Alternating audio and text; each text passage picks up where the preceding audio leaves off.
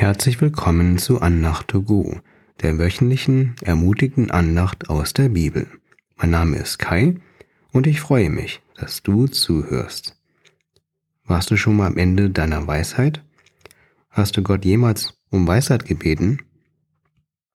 Ich spreche darüber, wie Gott mir Weisheit gegeben hat, dann über den Unterschied zwischen Erkenntnis und Weisheit. Zum Schluss betrachten wir zwei sehr weise Personen. Zurzeit sind meine Frau und ich auf der Suche nach einer Gemeinde und einem Hauskreis. Wir haben uns mehrere Kirchen angeschaut und gehen auch schon länger in eine bestimmte Gemeinde. Wir fragten uns, ob wir dort Mitglieder werden sollen. So bat ich Gott schon regelmäßig nach einem neuen geistlichen Zuhause.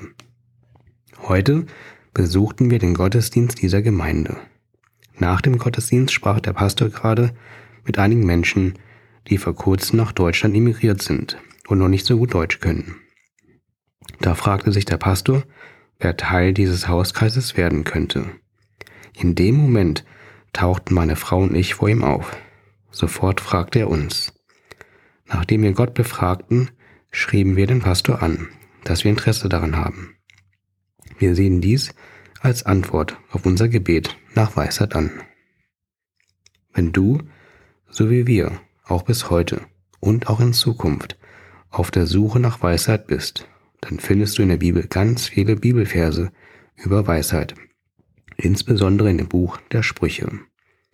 Wenn du diese Verse durchgehst, wirst du feststellen, dass es oft um eine bestimmte Herzenshaltung und nicht um Wissen geht.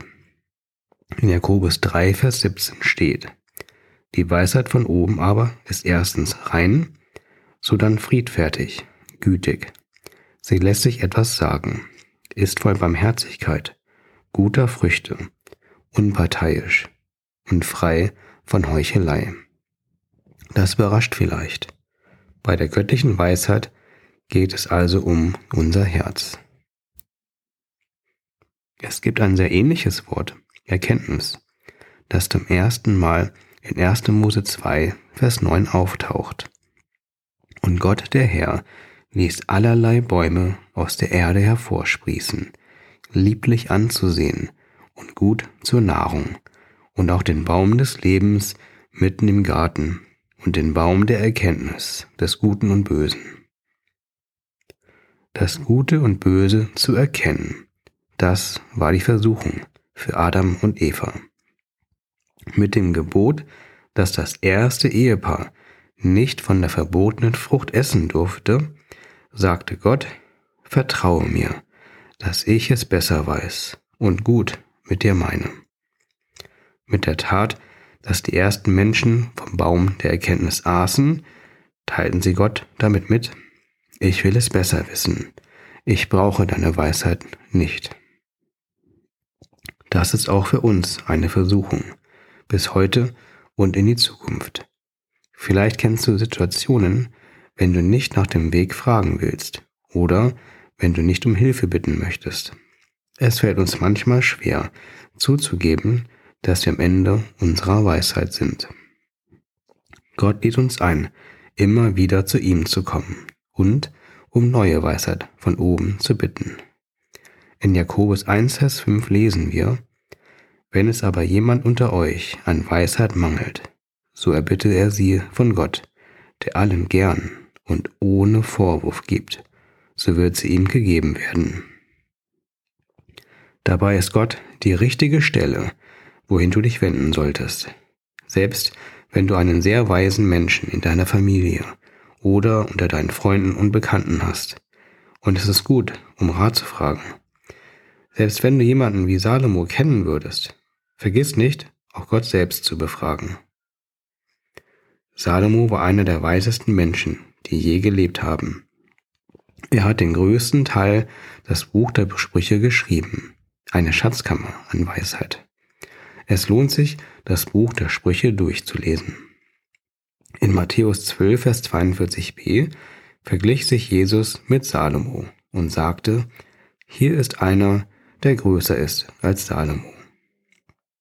In Kolosser 2, Vers 3 steht, dass in Jesus alle Schätze der Weisheit und der Erkenntnis verborgen sind. Deswegen weiß Jesus so viel mehr als du und ich. Wenn du also am Ende der Weisheit bist, dann ist Gott dort noch lange nicht. Bitte ihn um Weisheit. Das machen wir jetzt zusammen. Jesus, danke, dass du so viel mehr Weisheit hast als wir. Danke, dass alle Schätze der Weisheit und der Erkenntnis in dir verborgen sind. Gib uns von diesem Schatz, gib uns neue Weisheit. Du siehst die Bereiche, wo wir an unsere Grenzen stoßen. Wir brauchen dort deine Hilfe, deine himmlische Weisheit. Ändere du auch unser Herz, dass wir weiser werden. Durchdringe uns mit deiner göttlichen Art, dass wir immer mehr werden wie du. Amen. Danke, dass du zugehört hast. Ich wünsche dir eine Woche, in der du immer wieder neu Gott um Weisheit bittest und diese auch bekommst. Bis zum nächsten Mal. Auf Wiederhören. Dein Kai.